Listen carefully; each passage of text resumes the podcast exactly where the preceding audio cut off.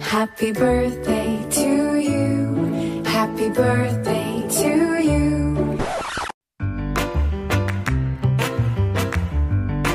Herzlich willkommen zur 50. Folge des Digitalisierungscrunchs von 25 Right mit Sven Kramer und Sebastian Karger. Mit hanseatischer Zurückhaltung, einem kritischen Blick und einer klaren Meinung informieren, sortieren und bewerten die beiden Digitalexperten die aktuellen Entwicklungen und Trends rund um die Digitalisierung. Und jetzt viel Spaß!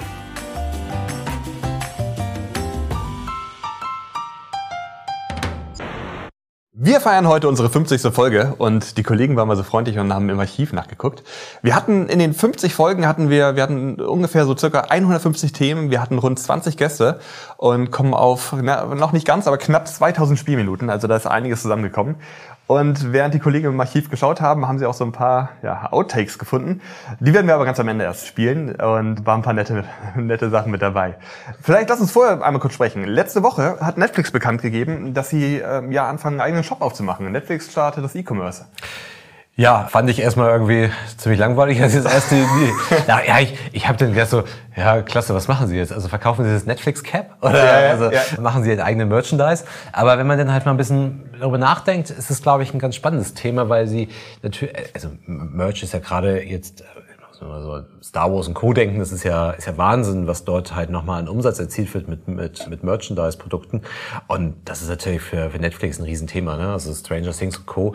Das ist ja Wahnsinn, was da für ein Potenzial besteht. Ja, es war irgendwie irgendwie auch so der nächste logische Schritt. Also ich hatte gelesen, es ist wohl auch gar, es ist nicht so einfach das Thema Merchandise. Also man muss da vieles ausprobieren und äh, vieles geht dann irgendwie auch schief. Und da hat Disney natürlich über viele Jahrzehnte einfach viel gelernt und ist da ganz, ganz weit vorne. Ich glaube gerade, also wenn man sagt, okay, Merchandise, da ist glaube ich Disney so ein bisschen so das große Vorbild.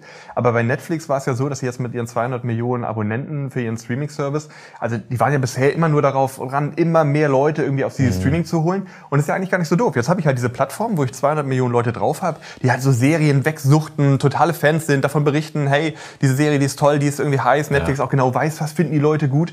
Und dass du dann halt in diesen Serien, am besten noch in deinen eigenen Serien, halt Produkte platzierst, vielleicht können wir da auch noch Ja. äh, auf eine andere, andere Idee zu sprechen kommen, aber sagen wir mal, dass du alleine Merchandise-Artikel für Produkte halt platzierst und sagst, hey, wir bringen jetzt ganz aktiv bei House of Cards, da steht dann halt irgendwie immer ein Becher auf dem Schreibtisch und da steht irgendwie ein lustiger Spruch drauf und genau den biete ich dann halt in meinem eigenen Merchandise-Shop an. Also ich glaube halt schon, dass denen ist aber das Merchandise-Thema schon leichter fallen wird als an anderer Stelle, weil ich glaube, das Datenthema ist dort ziemlich wichtig. Das ist ja auch schon bei dem Aussteuern des Contents, ich weiß gar nicht, nennen wir das Wort noch Plakate dann, aber das sind ja gar keine Plakate mehr, aber so die, die, klassischen Filmplakate, Serienplakate werden ja schon danach ausgewählt, wie dein Verhalten ist. Also worauf reagierst du, worauf springst du an und dann der gleiche Content wird bei zwei unterschiedlichen Personen unterschiedlich ausgesteuert. Also da sind sie ja schon gut und haben da einfach ganz andere Möglichkeiten und das verdienen es halt auch bei dem Verkauf der Produkte dann halt zugutekommen, weil sie halt einfach ganz genau wissen, was können sie wo aussteuern und vor allem, wo können sie es noch platzieren. Also sie haben nicht einfach nur einen Shop, sondern sie könnten es ja auch in ihre Apps integrieren. Also egal, ob es auf dem Mobile Device ist oder ob es auf dem Fernseher ist, sie können das ja direkt in ihre Apps integrieren. Und wenn ich dann halt Stranger Things gucke, dann wird mir halt auch ein entsprechendes Merchandise-Produkt dazu Ja, angezeigt. und dazu ja eigentlich auch das, was wir in vielen letzten Folgen irgendwie berichtet haben, dass der nächste oder der nächste auf einmal wieder so einen, so einen Checkout-Prozess in seine Plattform mit integriert hat. Das habe ich bei Netflix eigentlich schon. Also Netflix hat meine Kundendaten, äh, ich habe meine äh, Kreditkarte irgendwie hinterlegt, damit der monatliche Betrag abgegolten wird. Das heißt also, ich kann eigentlich den Kaufprozess auch total einfach machen. Ich kann einfach sagen, ja, diese Tasse möchte ich haben Ja. und ähm, kann sie mir dann entsprechend zuschicken Ja. lassen. Wobei man muss sagen, ich glaube, wir denken da weiter, als sie momentan gerade sind. Also es gibt jetzt, glaube ich, den Shop. Genau. Und dieser Shop ist halt noch nicht in die App integriert. Richtig, also vielleicht, was es aktuell gibt, ist netflix.shop. Das gibt es bereits, es gibt die Webseite und da gibt es auch schon erste Produkte. Grundsätzlich ist das Vorhaben, äh, was man hat, also man spricht über, über Spielzeug, T-Shirts, Konzertkarten und so weiter auch. Also das ist auch schon angekündigt. Es gibt zum Beispiel nächstes Jahr gibt es so eine Art Comedy-Festival, auch von Netflix präsentiert, wo du die Tickets kaufen kannst über Netflix. Aber in diesem netflix.shop sind es aktuell, sind es halt T-Shirts in Kollaboration mit bekannteren Designern. Und diese T-Shirts, also sie verstehen das Ganze auch als ein Boutique-Konzept. Und diese T-Shirts kosten auch 45 Dollar. Also das ist jetzt nicht irgendwie so, ich hole mir mal ein Stranger Things T-Shirt bei Pull and Bear für, weiß ich nicht, 15 Euro oder so. Aber da wird es natürlich, das ist jetzt so der Anfang. Sie haben sich für dieses ganze Vorhaben, haben sich einen Manager von Nike reingeholt und wollen das Ganze natürlich richtig ausschlachten. Und man kann das natürlich auch weiterdenken. Also es geht jetzt halt um Merch-Produkte, aber alleine das Thema Product Placement ist ja, ist ja riesengroß. Und ich kann mir natürlich auch gut vorstellen, dass man dann, also wenn man das erstmal hat, dass man in den Content nein die Produkte reinbringt, dann ist es natürlich auch ziemlich einfach machbar, dann die, die Produkte zu verkaufen, die ich dann im Placement irgendwie ja, drin hatte. Ja, also, richtig. Product Placement ist ja, das ist ja wirklich gang und gäbe bei Netflix, ja. ganz normal. Und wenn ich dann halt von vornherein auch diese Deals mit den Firmen zusammen so aufbaue, dass ich sage, okay, wir machen von deinem Produkt ein Product Placement und die ähm, Nutzer von Netflix können dann irgendwie auch diese Produkte auch dann gleich kaufen mit darüber. Ja. Du hast halt auch noch einen weiteren Absatzkanal. Wir positionieren die Produkte so vorteilhaft für dich. Das ist natürlich echt, echt super. Und das ist auch ein Thema. Ich weiß, es gibt von Ben Jerry's, glaube ich, in Kooperation mit Netflix zum Beispiel auch schon Eis. Dieses Netflix and Chill als eigenes mhm. Eis. Und da kann ich mir vorstellen, da geht halt noch viel, viel, viel mehr. Ja, ja.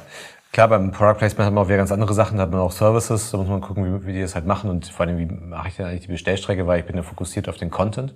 Das wäre ja auch beim Merchant-Thema, also ich gucke halt mir die Serie an und also bin ich dann halt irgendwie bereit, dann zu sagen, okay, ich unterbreche das kurz, um irgendwie zu kaufen.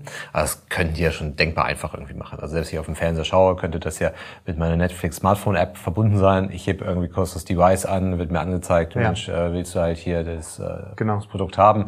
Und einfach nur auf Ja und dann Genau, wie so eine X-Ray-Funktion, die es aktuell bei Amazon Prime gibt, dass ich ja sehe, okay, ja. wer ist in dieser Szene gerade drin?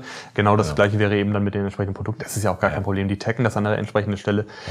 Vielleicht grundsätzlich, das Thema ist dann auch nochmal von Netflix äh, aus betrachtet nochmal sehr interessant, weil wir haben natürlich immer noch so ein bisschen diese Streaming Wars und es ist ein bisschen ruhiger darum geworden, aber nichtsdestotrotz gibt es ja diese gesamten Anbieter und die haben ihre Herausforderungen und inwieweit sie halt altes Thema, worüber auch viel diskutiert wird, wird Netflix irgendwann anfangen, wirklich auch selber Werbetrailer irgendwie mhm. zeigen zu müssen, damit sie irgendwie weiterhin profitabel bleiben bei dem ganzen Geld, das sie für die Filme ausgeben. Und da ist natürlich interessant, dass sie neben ihren Einkünften für das Streaming noch über andere Kanäle Geld verdienen können. Das ist natürlich interessant. Plus auch, es ist ja so, dass da ist Netflix auch immer so ein bisschen, wir, wir Nutzer mögen das, aber steckt ein bisschen manchmal auch so in der Kritik. Apple macht das anders, dass sie zum Beispiel eine neue Serie, da hauen sie ja alle 20 Folgen auf einmal raus. Die sind ja mit einem einem Drop alle gleich da und dann werden die durchgesuchtet. Da schaffen wir irgendwie so richtige ja. Fans, schaffen das nach ein paar Wochen, sind sie fertig.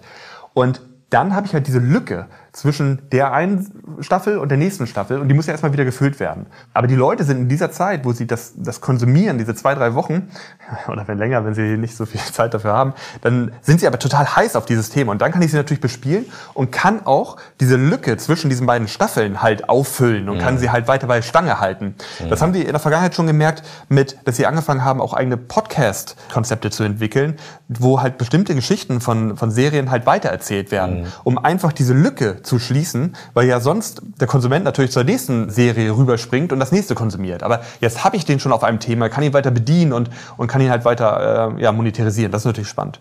Selber bei Netflix intern ist es auch so, dass das Management mittlerweile auch gar nicht mehr, also das offizielle Wording ist nicht mehr, dass man sich als ein Videoservice versteht, sondern als eine Entertainment Company. Und das zeigt eben auch dieser Wandel von, wir streamen jetzt nicht nur Filme, sondern wir verstehen uns halt größer. Ja. Und dann ja auch nochmal angeknüpft, das sind jetzt auch wieder Handelsthemen. Wir hatten ja in der letzten Crunch-Folge auch einige Handelsthemen, ja auch in Bezug auf ähm, das, das FaceTime-Update von Apple ja. und in Kombination mit den Live-Shopping-Möglichkeiten, die dadurch entstehen. Und ich glaube, das ist halt hier auch nochmal ein Schritt, der in diese Richtung geht. Also Netflix wird dafür jetzt die Infrastruktur, die Checkout-Prozesse schaffen, um halt einfach aus den Apps heraus, während der Content abläuft, halt auch entsprechende Käufe zu tätigen. Und das ist natürlich auch dann der Schritt zu sagen, ich kann das Ganze auch live machen. Ich kann dann auch gemeinsam irgendwie die Netflix-Serie schauen und gemeinsam Produkte einkaufen. Also ich habe da unheimlich viele Möglichkeiten, die damit halt äh, letztendlich wieder angeboten werden. Interessanter Gedanke. Du könntest natürlich dadurch diesen Second Screen vielleicht, dass also die Leute gucken auf dem Fernseher, gucken sie halt Netflix und parallel haben sie dann auf dem Second Screen auf ihrem Handy irgendwie auf dem Tablet, ja. ähm, gucken sie gemeinsam, chatten irgendwie dazu, tauschen sich aus und du hast aber dann natürlich die entsprechende Fläche, um auch Produkte zu platzieren oder auf bestimmte Themen hinzuweisen. Ja. Und wo wir gerade auch über das Live-Thema gesprochen haben, Facebook hat das ja jetzt auch nochmal angekündigt. Also wir hatten ja in der letzten Folge im Cruncher schon mal über einige Live-Shopping-Themen gesprochen und jetzt kommt auch Facebook auf einmal mit Live-Shopping um die Ecke. Vielleicht reichlich spät, weil alle anderen irgendwie schon weiter sind. Aber auch das zeigt, auch da geht man in diese Richtung rein.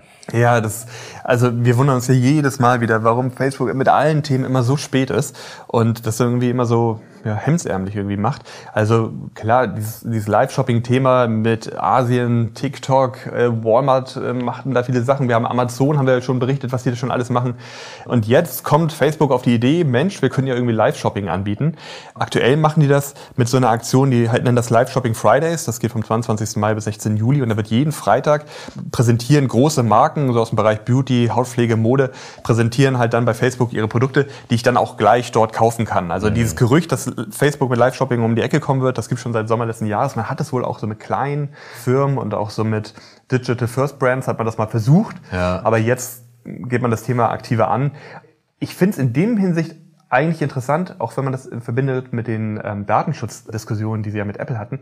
Es könnte für Facebook halt dann auch der Weg sein, nochmal irgendwie weitere Einnahmequelle ähm, zu erschließen, weil sie natürlich dann sagen können, okay, ähm, wenn du halt Live-Shopping über, über Facebook machst, auch der gesamte Checkout und so weiter läuft dann über Facebook, dann kriegen wir halt eine gewisse Fee. Und ja. ähm, sie haben eine weitere Einnahmequelle neben der Werbung. Also ob der Checkout tatsächlich über Facebook läuft? Ja. ja. So habe ich es gelesen. Also ja, also es wundert mich dann tatsächlich, warum sie den Checkout nicht mehr in anderen Produkten reinbringen. Weil überall anders, wo sie Shopping spielen, haben sie eigentlich keinen eigenen Checkout. Das ist recht, wie bei Instagram zum Beispiel. Ne? Ja. Genau, also das, das fehlt ja komplett. Und wie gesagt, wenn die halt, die Frage ist halt, was ist wirklich aus Facebook geworden? Weil die, wenn die über ein Jahr, ein Jahr an diesem Live-Shopping-Thema arbeiten ne? und das halt nicht mehr irgendwie versuchen, in die breite Masse reinzubekommen, weil es, es hätte ja an sich Potenzial. Also wenn man sich mal, also ich glaube, das meistgenutzte Feature auf Facebook sind die Gruppen mittlerweile oder immer noch oder je nachdem, wie rum man das sieht. Und da, da hat natürlich Live-Shopping, also gerade dort halt einen Fokus. Ne? Ich meine, es gibt ja, gibt ja für alles gibt es eine Facebook-Gruppe und überall interessieren sich immer für irgendwelche Produkte, irgendwo wird was empfohlen. Nur die haben es ja wirklich bisher kaum geschafft, außer vielleicht im Werbebereich, auch diese Gruppen in irgendeiner Art und Weise zu monetarisieren. Also es, die, gerade da liegt der Shopping wirklich nah. Und wir hatten das letzte Mal auch darüber gesprochen, dass der, der Checkout hätte ja bei Facebook wirklich Probleme gelöst, jetzt auch im Zusammenhang mit dem 14.5 Update bei Apple. Also es ist wirklich erstaunlich, war wie, wie aber gut. Ähm, vielleicht, aber vielleicht, also ne, man kann ja auch irgendwie scherzhaft dazu sagen, dass es das Ü30 Live-Shopping ist. Vielleicht muss die Zielgruppe bei Facebook erstmal noch reifen ne, für das Thema. Also das, das neue Thema Live-Shopping, ja, ja. Das könnte vielleicht sein. Dazu muss man sagen, wir sind auch Ü30, aber Ganz interessant, gestern Abend hat äh, Max Zuckerberg auch äh, zum ersten Mal offiziell den Clubhouse-Klon von Facebook getestet. Und man konnte sich bei dem Clubhouse-Klon mit einhaken. Auch das so ein Thema, was sie natürlich mega verpennt haben und viel zu spät kam. Parallel habe ich, ich hab, hatte dir davon erzählt, ich weiß nicht, was letzte Woche, dass ich durch Zufall bei Twitter gesehen habe. Es gibt ja bei diesem Clubhouse-Klon bei Twitter, das ist ja Twitter Spaces. Ja. Und da bin ich in so ein Twitter Space reingekommen. Mit, da waren 47.000 Menschen in diesem Space drin. Also unglaublich, das ist so hohe Zahl, die habe ich bei Clubhouse noch nicht gesehen. Ja. Gibt es wahrscheinlich auch. Aber 47.000 Leute bei Twitter Space. Ja. Es ging um irgendwie eine K-Pop-Band und das waren wahrscheinlich viele Fans, aber ich war trotzdem beeindruckt. Also die Menge ist wirklich. Ja, aber auch da, also super spät. Das, ja. ist, das, ist, das ist ja das ist schon fast wie bei Sick, ne? Also Sick hat vor kurzem die Stories gebracht. Letzte Woche, du hast mir einen Screenshot geschickt. Ja, genau. Ja, ja. Also die haben jetzt auch Stories, ähm, nachdem dann halt irgendwie LinkedIn das mal kopiert hat. Da war Facebook mal schnell. also, da, da, da war sie eine der ersten, die das ja kopiert hatten. So, jetzt, jetzt macht Sing das auch, aber jetzt ist irgendwie Facebook irgendwie das neue Sing geworden von der Geschwindigkeit. Daher mal gucken, ob das halt im, im, ja, im Keim nachher erstickt, wie viele Shopping-Themen bei Facebook. Aber ich gebe dir grundsätzlich recht. Also der, der Bedarf bei Facebook an anderer Stelle mal Geld zu verdienen, außerhalb der Werbung, ist definitiv da. Deswegen äh, müssen die ja richtig Geschwindigkeit aufnehmen. Ja, das glaube ich auch. Ich hatte vor kurzem eigentlich eine Diskussion gelesen, ähm, wo man meinte, also äh, gerade damit würde Facebook nochmal wieder richtig Gas geben können und würde ein Wettbewerber sein für viele Online-Shop-Anbieter. Ich persönlich, wir hatten letztes Mal auch darüber diskutiert, ich glaube es eigentlich einfach nicht. Ich glaube, es ist zu nischig. Ich glaube, du würdest nicht auf Facebook gehen, um nach einem Produkt zu suchen. Also du, du bist in der Gruppe und tauschst dich irgendwie, keine Ahnung, über eine Hundeleine aus und dann kaufst du die auch gleich da. Ja, genau. Oder über neue Sneakers. Du musst aus dem, aus dem Social-Use-Case herauskommen. Richtig. Also dann kannst du das halt, ja, dann kannst du das machen. Ne? Und dann sind wir wieder bei Ü30, weil dafür brauchen, sie brauchen halt erstmal eine soziale Aktivität irgendwie auf der Plattform, so die ja einfach, die ja, ja, aber rückläufig ja, ist. Ja, du hast recht. So, ja. Und das heißt, die, die hätten einfach früher diese Mehrwerte bringen müssen, um halt das auch irgendwie abzufangen, um da mit diesen Mehrwerten dann halt auch eben diese rückläufige Social-Aktivität dann vielleicht auch irgendwie zu kompensieren oder, oder abzudämpfen vielleicht. Das stimmt. Letztes Shopping-Thema, dann sind wir heute durch mit Shopping. Wir hatten schon mal in der Vergangenheit darüber berichtet, dass Amazon mit seinem Amazon Go-Prinzip jetzt das ganze Thema nochmal auf eine größere Fläche stellt. Und zwar ist es diese, das ist ja diese Just Walk Out-Technologie. Wir haben das schon ein paar Mal erklärt, dass ich halt einfach, ich gehe in das Geschäft rein, verifiziere mich einmal, nehme etwas aus dem Regal und verlasse das Geschäft einfach. Kein Self-Checkout, keine Kasse, gar nichts. Und das war bisher immer auf, auf kleineren Flächen. Man hatte das auch getestet für so kleine Kioske und in Stadien und bei Kinos und so weiter. Bei Amazon Go selber, ich glaube, es gab 27 Shops mittlerweile, waren das aber immer noch recht kleine Flächen. Ja, und da geht man jetzt, ich glaube, diesen Donnerstag geht man live. Mhm. Ja, also tatsächlich 2300 Quadratmeter Fläche, ausgestattet mit der Kamera- und Sensortechnik. Das ist schon, äh, schon beeindruckend. Und wie gesagt, man hat es ja bisher primär auf Kleinflächen gesehen, jetzt kommt es auf die großen Flächen. Aber ich, also ich glaube es ja auch, dass das grundsätzlich auch neben diversen anderen smarten Möglichkeiten im, im Lebensmitteleinkauf oder sagen wir es allgemein im stationären Einkauf, das, ist das halt einfach das Thema. Ne? Also ich habe halt keine Technik am Einkaufswagen, die ich mit mir rumfahre. Ich, ich gehe einfach rein. Also es ist halt so convenient wie irgendwie nur ja, möglich ja. und nehme es halt einfach aus dem Regal. Das Spannende ist, es ist wirklich diesmal, also das ist die dreifache Größe ja. des größten Amazon Go, den es bisher gab. Und das ist ich erinnere vor ein paar Jahren, als das Thema Amazon Go aufkam, das gibt es ja schon seit 2016, da gab es ähm, einige Menschen, die gesagt haben, okay, ich sehe das Thema eher kritisch, das funktioniert halt wirklich nur auf kleiner Fläche und das kann sich keiner leisten. Der Gedanke dahinter ist auch, dass Amazon ja diese Technologie auch anderen Firmen zur Verfügung stellt. Also mhm. wenn du morgen einen Shop aufmachst, könntest du diese Just Walk Out Technologie einfach von denen kaufen. Mhm. Und dass man gesagt hat, das ist viel zu teuer, das nutzt keiner. Und mit dieser neuen Fläche von über 2000 Quadratmetern stellen sie unter Beweis, das ist heutzutage eben möglich und die Technologie ist mittlerweile so billig, dass ja. es eben machbar ist. Und ich habe nicht mehr diese riesigen Anschaffungskosten. Ja. Das Einzige, wo es halt vielleicht haken könnte, wäre, dass man, man hat eigentlich ja, je nachdem, wo ein Lebensmittelmarkt positioniert ist, ja ein anderes Einkaufsverhalten. Ja. Und ja. bin halt in einem Ballungszentrum, da gehe ich halt rein, picke mir zwei, drei Sachen, gehe wieder raus. Also da spielt ja Amazon Go einfach den einfach seinen Vorteil voll aus, ne? weil ich, ich habe keine keine Kasse, wo ich anstehen muss und so weiter, weil ich ja nur zwei drei Stück habe. Ich kann ja auch direkt aus dem Regal in meinen Rucksack reintun. Also das das ist das ist super. Wenn ich jetzt aber ein anderes Einkaufsverhalten habe, ich habe einen großen Flächenmarkt, wo man hinfährt und den Wocheneinkauf macht, da ist mein Verhalten grundsätzlich ein bisschen anders. Also erstmal überwiegt der Vorteil nicht mehr so stark, weil wenn ich halt den kompletten Einkaufswagen voll habe, dann kann ich auch noch an der Kasse stehen. Also das Verhältnis ist ein anderes. Und ich brauche vielleicht noch andere Funktionen. Ich habe auch, nicht, also vielleicht, ich habe auch dieses Thema, ich packe meine Tasche rein. Das habe ich auch nicht, weil ich ja eigentlich einen Einkaufswagen dabei habe.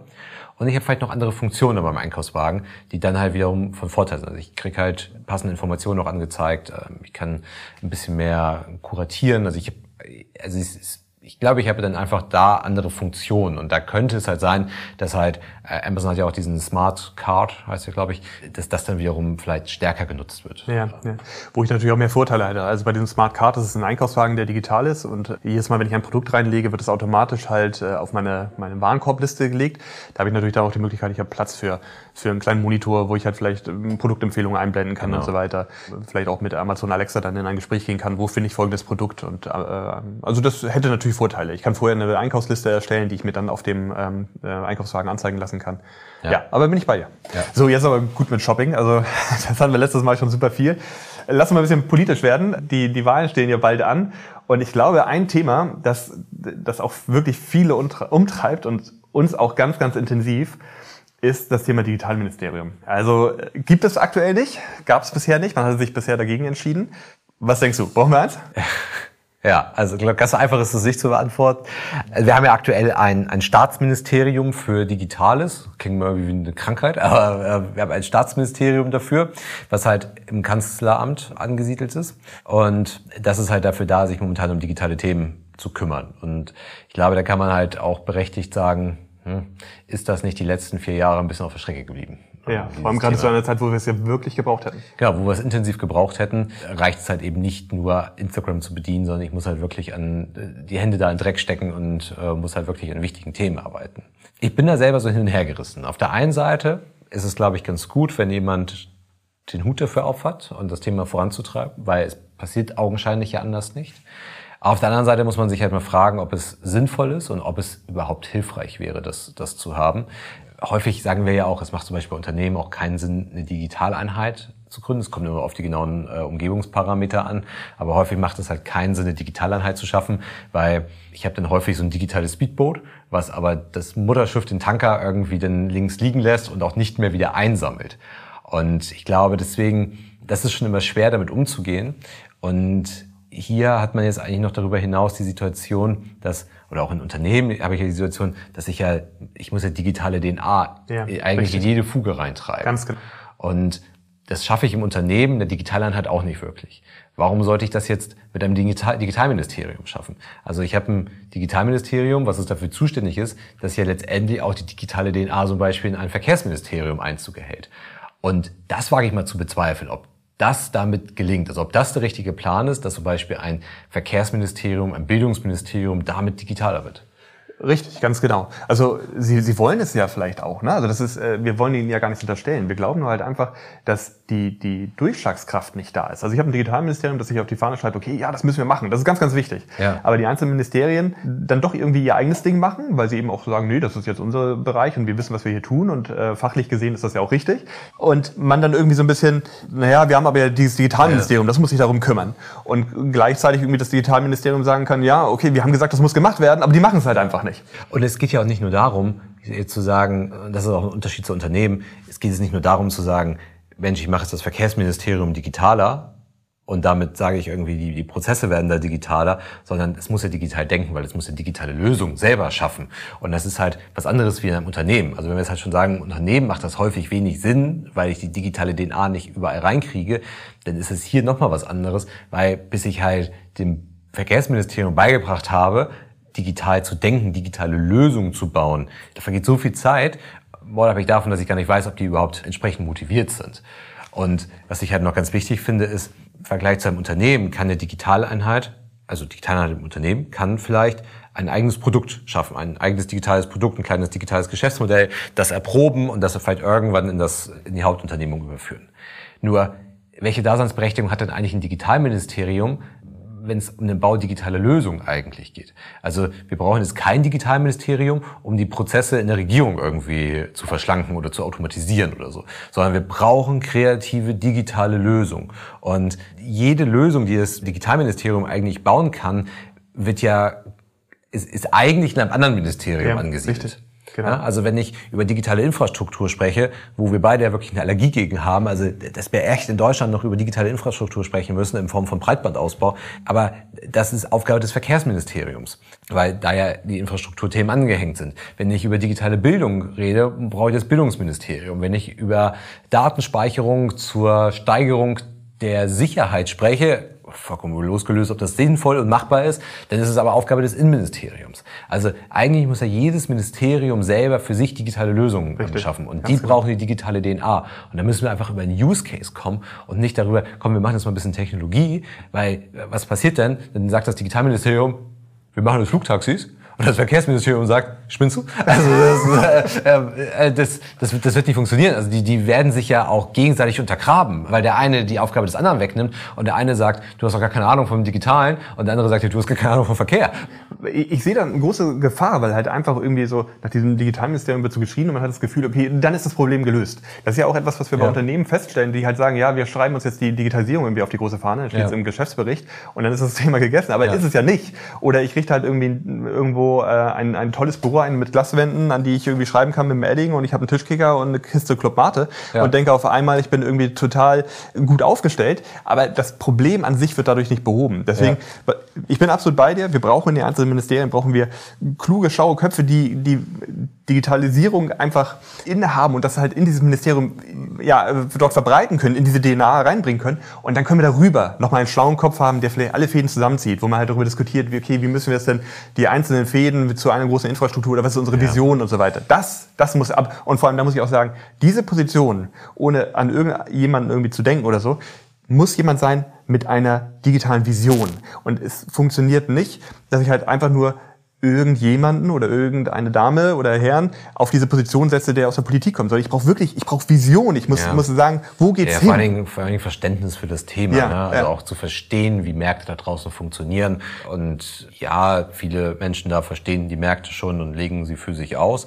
Aber die brauchen halt, wie gesagt, die Vision, die brauchen Verständnis für das Thema und müssen halt, wir haben es eben schon gesagt, auch die Hände in den Dreck stecken und nicht einfach nur durch die Weltgeschichte laufen und irgendwie fotografieren, was man irgendwie am Mittag zum, zum Essen hatte und das irgendwie bei Instagram reinstellen, sondern da, da muss was passieren.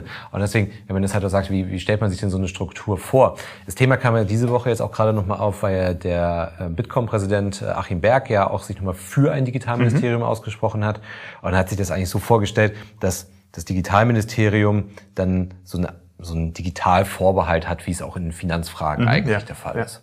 Und das halte ich halt auch für verkehrt, weil klar, das Bildungsministerium, also das mal als Beispiel genommen, kann sich irgendwas Tolles überlegen. Wir machen jetzt Einzelunterricht für alle Schüler in Deutschland. Und dann sagt natürlich irgendwann Olaf Scholz, wie wollen wir das denn bezahlen? Das geht ja gar nicht. So, also das ist ja der, der Finanzvorbehalt, der momentan dort wirkt. Und der Digitalvorbehalt soll eigentlich ähnlich wirken. Er soll sagen, okay, ihr plant Vorhaben, also eins von tausenden Vorhaben und das Digitalministerium bewertet die Digitalwirkung von diesem Vorhaben. So, erstmal ist das Ministerium, das, das kann gar nicht so gut gestafft sein, dass es die ganzen X Vorhaben hinsichtlich ihrer Digitalwirkung bewertet. Und es ist ja auch letztendlich so, bei Finanzierung habe ich tatsächlich einen Mehrwert davon, wenn ich es rauslasse. Also wenn ich in das Bildungsministerium nicht überall jemanden habe, der meine Finanzen im Auge behält, weil gerade in sozialen Gesichtspunkten, da muss ich ja vielleicht auch außerhalb der Finanzen mal etwas bewerten und sagen, ja, vielleicht können wir es nicht bezahlen, aber eigentlich wäre das gut. Ne? So und hier ist es halt so, nee, da, da, es gibt gar keine zwei Meinungen. Ja? Also im Sozialen gibt es ja noch die Meinung, ja, das kostet viel Geld, aber wir brauchen das jetzt. Und bei Digitalisierung heißt es ja nicht, ja, das ist eine super Sache, jetzt wollte ich digital. Also das, das gibt's ja eigentlich gar nicht so. Also überall kann ich eine digitale Wirkung irgendwie unterstellen. Das heißt, dass ich dieses Mechanismus, diesen Mechanismus eigentlich gar nicht so gut finde. Ich glaube, in Finanzfragen ist es richtig, aber hier halte ich es ähm, für verkehrt. Und dann ist es auch so, dass ja, eigentlich ist es ja auch so, dass die Struktur, die wir jetzt heute haben, eigentlich gar nicht so schlecht ist. Wir haben ja jetzt eigentlich wie in einem Unternehmen haben wir eigentlich eine Stabsstelle zum ja, Vorstand. Richtig. Sie muss aber entsprechend gelebt werden. Genau. Ich muss, und ich muss mit dem entsprechenden Engagement das eben dann in die Ministerien reinbringen. Genau. Und das ist vielleicht eben auch das Thema, was in den letzten Jahren einfach zu kurz gekommen ja. ist. Und gerade auch in der Zeit, wo es darauf ankam, dass man gesagt hat, okay, jetzt brauchen wir es erst recht. Da hätte dieses Engagement halt da sein müssen, um in die Ministerien zu gehen, ja. dafür zu trommeln, zu werben. Ja. Und wir, Leute, wir müssen das machen, wir müssen es anpacken und so weiter. Äh, denn ich bin bei dir. Die, die Rolle oder das ist ja wie so, das ist eine Stabstelle bei einem Unternehmen, die halt dann berät, vermittelt und so weiter. Das, das ist richtig ja. und gut. Und man sagt ja überall, in jedem Unternehmen sagt man, Digitalisierung beginnt am Kopf. Da muss Digitalisierung und deswegen gehört das auch in der Politik an den Kopf. Digitalisierung ist eigentlich Kanzlersache. Und der Kanzler kann halt eine Stabstelle haben dafür, der ihn dann halt äh, berät, der die Sachen steuert, der vielleicht auch das Change-Thema in den Ministerien, also in den einzelnen Ministerien vorantreibt. Aber da gehört das halt hin. Ja. Deswegen, die Konstellation, wie sie jetzt ist, ist in der Theorie gar nicht schlecht. Viele sagen ja immer, das Digitalministerium ist in den letzten Koalitionsgesprächen dem Hyperministerium zum Opfer gefallen. Wobei ich weiß gar nicht, gibt es das überhaupt wirklich? Es gab irgendwie damals mal kurz einen Twitter-Account, ja. den glaube ich wieder zugemacht. Oder so. ja, also ich glaube, das wurde ja auch gar nicht so richtig geschaffen. Aber eigentlich ist es richtig. Es wird bloß augenscheinlich nicht so richtig gelebt. Ja, genau. Gerade. Richtig. Das ist das Problem. Und vielleicht auch nichts und ist dann vielleicht auch nicht momentan Chefsache unbedingt. Ne? Also klar, jetzt haben wir auch momentan andere Themen, die Chefsache gerade sind, aber eigentlich muss es Chefsache sein mit einer Stabstelle, die dort berät, die Vision hat und die das Thema vorantreiben kann. Ich glaube, ähm, die, die meisten großen Parteien haben sich dafür ausgesprochen, dass es ein Digitalministerium geben wird. Ich glaube, die Grünen haben sich dazu aktuell nicht ausgesprochen. Grundsätzlich digitale Themen haben die definitiv auch auf dem Plan, aber ich glaube, die sprechen nicht von einem Digitalministerium. Ich würde auch davon ausgehen, egal welche Partei es nachher macht, es wird eins geben. Dann ist halt eher nur die Frage, wie halt diese Rolle gelebt wird. Denn ob ich es jetzt halt irgendwie wie ich es dann nachher auch benenne, also wenn die Rolle nachher so das ausführt, wie wir uns das vorstellen, ja. dann glauben wir, könnte das ja klappen. Es ist halt nur wichtig, dass ich nicht einfach nur ein weiteres Ministerium habe, wo ich dann den Finger drauf zeige und sage, ja, wieso kümmern die sich denn nicht?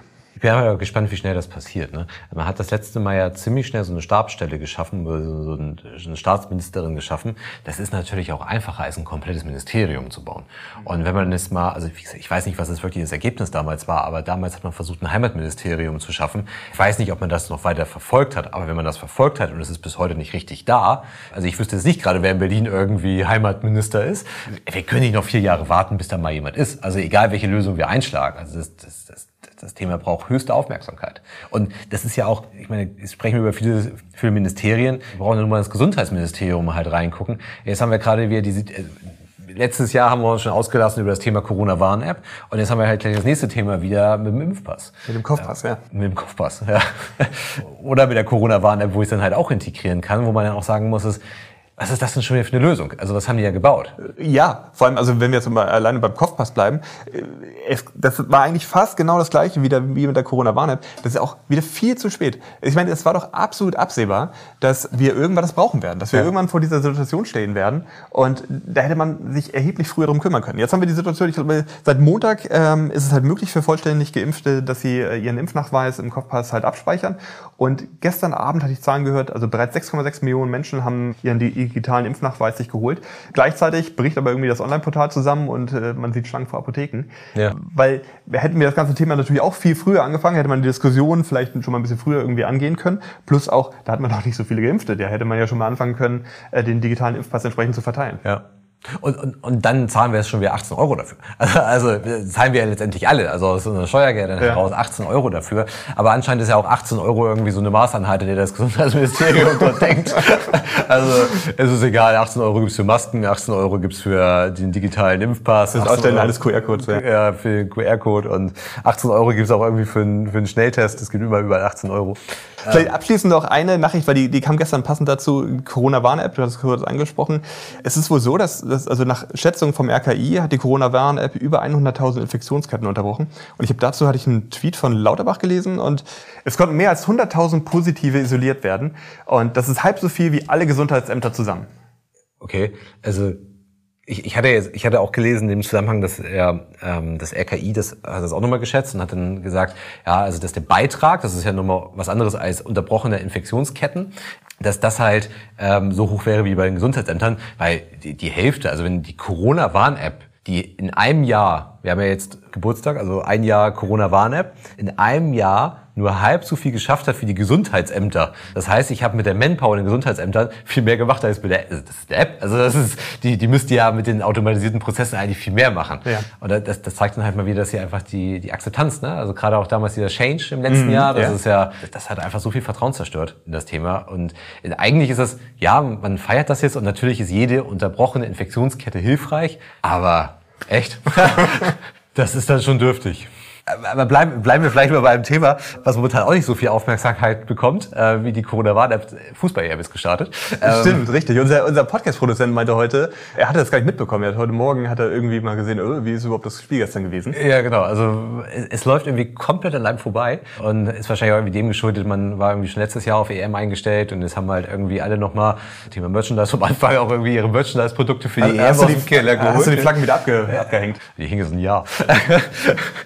Deine, wie deine Weihnachtsbeleuchtung. Genau. Und irgendwie scheint das äh, super wenig Aufmerksamkeit zu bekommen. Was aber ganz spannend ist, also für diejenigen, die die M verfolgen, hat man vielleicht gesehen, dass sie ganz interessante Werbepartner ja, jetzt eigentlich ja. gewinnen konnten und die UEFA damit auch nicht ganz unumstritten ist, was die da eigentlich gerade tun.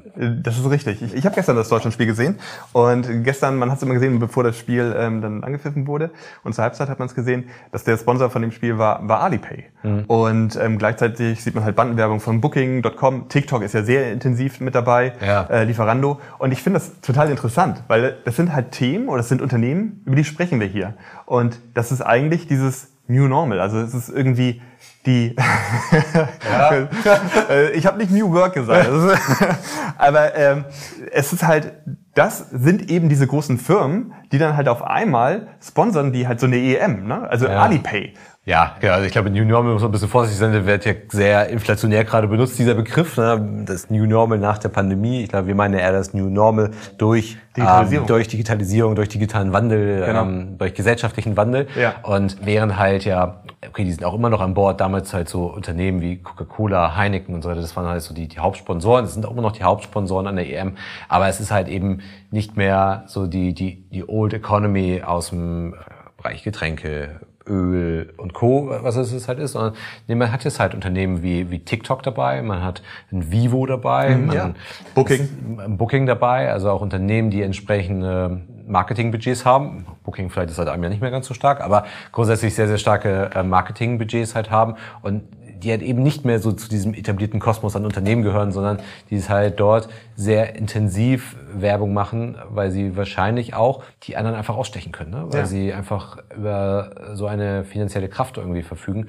Und das ist dann auch, auch für die westliche Welt, glaube ich, und da kommt ja auch die Kritik her, ähm, dass ja sehr viel China ist und dann ja auch noch mit Qatar Airways, dass es halt alles ja Unternehmen sind, die in, in Ländern arbeiten, die was halt irgendwie so ein bisschen ein bisschen faden Beigeschmack irgendwie hat. Gut, Qatar Airways wird irgendwie auch ein Deal wegen der WM gewesen sein, aber letztendlich lässt sich da muss man auch sagen gegenüber Alibaba lässt sich da halt auch ein Amazon irgendwie die Butter vom Brot nehmen. Ja, Ähm, das ist richtig. also, Und das mag dadurch kommen, dass in China Fußball einfach einen ganz anderen Stellenwert hat als jetzt in den USA zum Beispiel.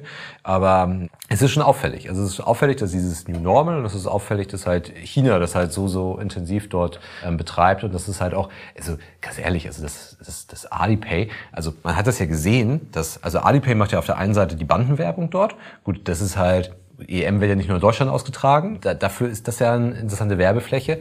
Aber man hat ja gesehen bei den Einspielern vorm Spiel, die sind ja auch, gestern war es glaube ich das ZDF, die sind ja auch noch ZDF gebrandet. Also die, die lokalen Rechteinhaber für die, für die TV-Rechte, die produzieren ja noch eigenen Content. Und jetzt könnte man ja sagen, ich nehme mal Content, der für die, der hier ein, ein wenig mehr Relevanz besitzt. Weil Alipay jetzt in Deutschland ja weiß nicht, ist nicht das Riesenthema ist. Ne? Also der hätte sich ja halt auch ein Apple mit seinem ähm, Apple Pay vielleicht draufsetzen können. Aber gut, das ist, das ist nicht passiert und das, das wundert mich. Ne? Also das, das wirklich, es spielt null Relevanz eigentlich hier Alipay. Also zumindest wüsste ich nicht, wo das hier Relevanz hat. Haben doch, ich glaube, wir haben mal drüber gesprochen. Bei DM kannst du damit bezahlen. München, Hofbräuhaus und. Ja, okay, Hofbräuhaus verstehe ich. Ähm, der M weiß nicht, ob es bundesweit ist, ne? aber also das hat ja noch eine viel, viel geringere Relevanz als ein Google Pay oder ein Ja. Apple Pay. Ne? Und das zeigt halt einfach, dass das geht da in eine, eine ganz klare Richtung. Wo wir gerade über TikTok gesprochen haben, vielleicht lass uns noch abschließend über ByteDance reden. Ich hatte da einen ganz interessanten Artikel zugesehen. Also ByteDance ist ja die Mutterfirma hinter TikTok. TikTok ist einfach ein Produkt davon. Vielleicht, wenn ByteDance selber nicht so... Die bisher aber nicht so viele Produkte haben, glaube ich. Ne? Also, Äh, Sie haben überraschenderweise, ich habe ich hab heute nochmal nachgeguckt, die, die haben einige, Echt? Äh, einige andere Produkte, die halt bei uns in Deutschland nicht, nicht weiter bekannt Ja, sind. okay, ja. Da, da ist TikTok halt einfach das Größte. ByteDance selber ist, ist ja ein Technologieunternehmen, das mehrere maschinell lernfähige Content-Plattformen besitzt. Und da ist eben auch TikTok von einer und dieses maschinenlernfähige Content-Plattform, das ist halt das Spannende. Also äh, ByteDance selber, Mitarbeiterzahl hat 60.000 Mitarbeiter 2019 gehabt, 20 Milliarden US-Dollar Umsatz 2019 gehabt und hat letztes Jahr einen Firmenwert von 100 Milliarden US-Dollar gehabt. Also es ist unglaublich groß. Und diese Lösung oder gerade das, was wir, ähm, was bei TikTok ja das Beeindruckende ist, ist ja eben dieser Empfehlungscharakter, Ja. ne? dass der Algorithmus so verdammt gut ist. Ja. Und das ist das, diese, diese geheime Zutat, Ja. dieser Algorithmus, das ist, was ByteDance jetzt auch anderen Firmen anbietet. Ja, ist super spannend. Das ist ja letztendlich auch ein Effekt, den man an vielen Stellen hat. Ich meine, AWS hat Amazon hat mit AWS Ja, damit richtig. angefangen. Ganz genau. Wir haben das in Deutschland, bei About You haben wir das. Überall da, wo halt sehr spezielle oder auf die Anforderungen zugeschnittene Software entsteht, weil halt nichts am Markt ist, was die Anforderungen in irgendeiner Weise irgendwie abbilden kann, da werden diese Produkte dann halt auch irgendwann monetarisiert und halt standalone dann halt rausgebracht. Ich finde das halt bei, bei, bei Dance oder bei TikTok, finde ich das halt schon, ja, weiß nicht, ob ich das Wort spannend oder kritisch irgendwie verwenden soll, weil ich kann mir momentan schwer vorstellen, dass das in der westlichen Welt eine Relevanz haben wird, das Thema. Also in China wird das kein Thema sein. Also da, da werden Unternehmen das nutzen. Aber während ja TikTok schon immer stark durchleuchtet wird und hinterfragt wird, ist das eigentlich, also ist das gut? Wollen wir das? Ne? Da steht immer wieder kurz vorm Bann. Ich weiß gar nicht, wie momentan die Geschichte in Wurde, den USA ist. wurde, vor zwei Wochen aufgehoben von Genau. beiden. Ja, a- aber trotzdem ist das, also ist ja immer dieser, wird der Schatten da vor, vorausgeworfen. Ne? Ähm, Bin ich bei dir. Aber ich glaube, das war auch der Grund, warum ja durchaus Firmen wie Walmart oder Microsoft, auch, auch Microsoft, sehr, sehr interessiert an TikTok waren. Also die, Ja. die wollten das ja ganz gerne haben und das wahrscheinlich nicht einfach nur so eine Social-Media-Plattform Total. haben. Aber ne, nehmen wir mal das Beispiel Huawei. Übrigens bei der, bei der Kopfpass-App, da ist mir aufgefallen, da war, man hat ja immer so diese Buttons, erhältlich irgendwie im Google Play Store, Google, äh, Apple App Store und jetzt auch in dem, ich weiß gar nicht mehr, wie der heißt, in diesem Huawei Store. Ja. Das kommt ja auch durch, äh, durch, den den. Streit, ähm, durch den Bann zwischen USA, Kanada hängt da ja auch noch mit drin und dann halt China bzw. Huawei.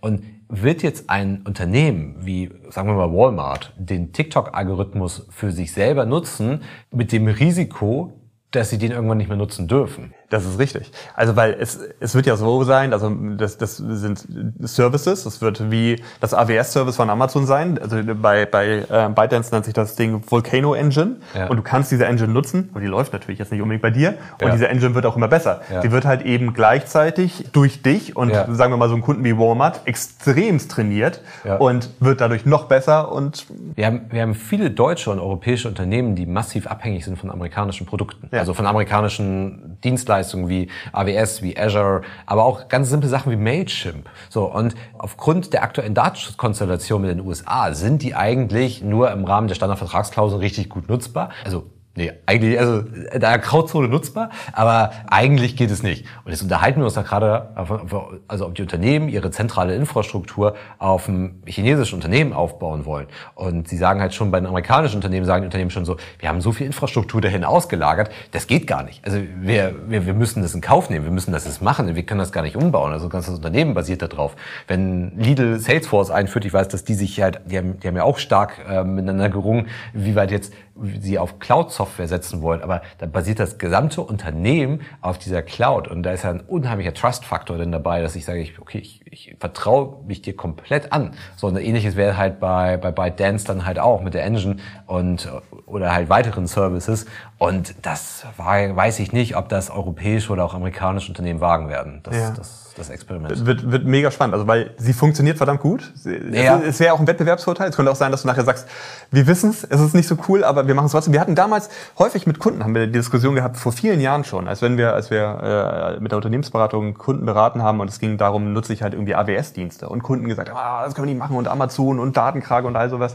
Ja. Am Ende gab es ja. keinen Weg mehr drum herum. Da gab es ja noch ganz andere Bedenken, aber das ist, ja, am Ende führt kein Weg drum herum. Es ist verdammt gut, nur warum ist es halt so gut, ne? Und ich glaube, das ist halt schon, ich glaube, wir sind da auf einem Level angekommen, wo die Unternehmen sich das sehr wohl überlegen werden, ne? Ähm, Weil die Frage ist halt, wie lange geht das überhaupt noch gut, ne? Welchen Mehrwert haben sie überhaupt davon? Und wie lange können sie an diesem Mehrwert festhalten? Entweder gar nicht mehr, weil sie den Dienst nicht mehr nutzen können, oder der Dienst wird auch eingeschränkt. Meistens funktionieren diese Sachen ja gerade deswegen gut, weil sie sich irgendwas zunutze machen, ne? Weil sie halt die Copy-Paste-Funktion irgendwie äh, auslesen auf dem Smartphone. Oder auch, man hat ja auch bei, bei Zoom hat man ja auch gesagt, Zoom funktioniert so gut, weil es sich halt überall reinhängt. Weil es halt, deswegen ist es halt, funktioniert es einfach überall. Weil es halt nicht immer auf alles so penibel achtet.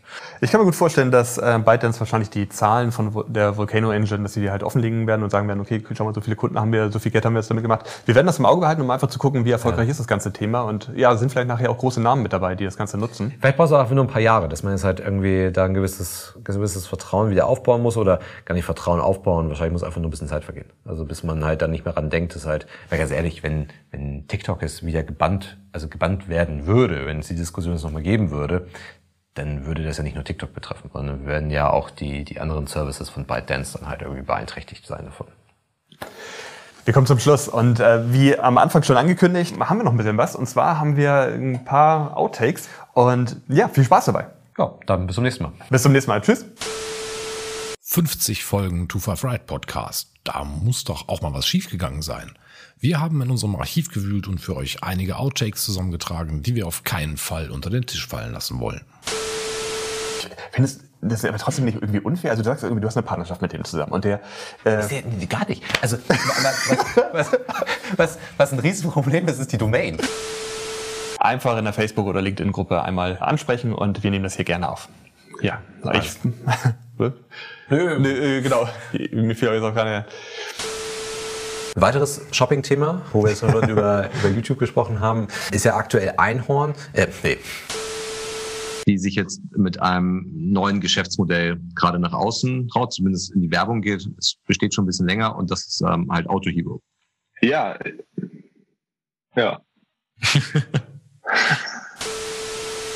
genau. Es gibt, Ähm, soweit ich weiß. Achso, willst du? Oder? Darf ich auch mal was sagen? Nee. Das haben wir jetzt auch gesehen mit der neuen Apple Watch SE, die halt sehr stark auch Richtung, das kannst du deinem Kind mitgeben, du brauchst kein eigenes iPhone dafür oder für Ja. deine Großeltern, falls die umkippen. Genau, also Jeff Bezos hatte ja in der Vergangenheit ein Gesundheitsprojekt gestartet, unter anderem zusammen mit Warren Buffett. Und JP Morgan war auch mit dabei, weil sie halt das Gesundheitswesen in einem Sor äh,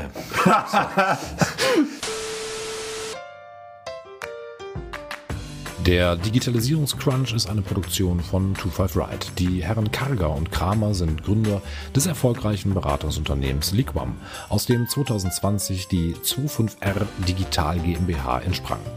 25 Ride Digital steht für Veränderung und Digitalisierung. Wir liefern Inspiration, Impulse, Wissen und Austausch für die Themen von morgen. Wir berichten über Trends und Entwicklungen und schaffen damit eine Bereitschaft für anstehende Veränderung. Wir wollen Aufmerksamkeit für die Themen von morgen schaffen, befähigen und gemeinsam die digitale Transformation in der Gesellschaft vorantreiben. Lerne uns kennen unter 25r-digital.com.